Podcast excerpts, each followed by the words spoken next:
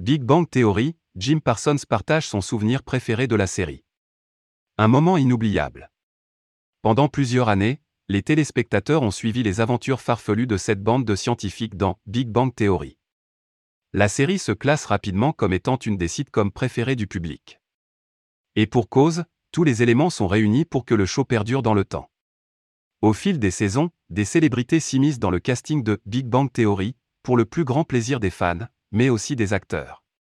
C'est le cas de Jim Parsons alias Sheldon Cooper avec Bob Newhart. Ce dernier incarne le professeur Proton dans plusieurs épisodes. Des apparitions répétées, même après le décès du personnage dans le show, où il apparaît quand même dans les rêves de Sheldon.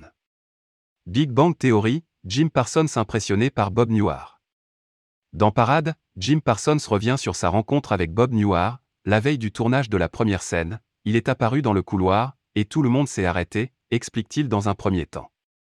Il a pleuré. Je pense que nous avons tout pleuré. C'était tellement fort. Je me suis rendu compte que je n'avais pas réalisé à quel point c'était fort de travailler avec Bob. Qui donc peut travailler correctement en pensant constamment Je n'arrive pas à croire que je travaille avec Bob Newhart. Personne. affirme-t-il.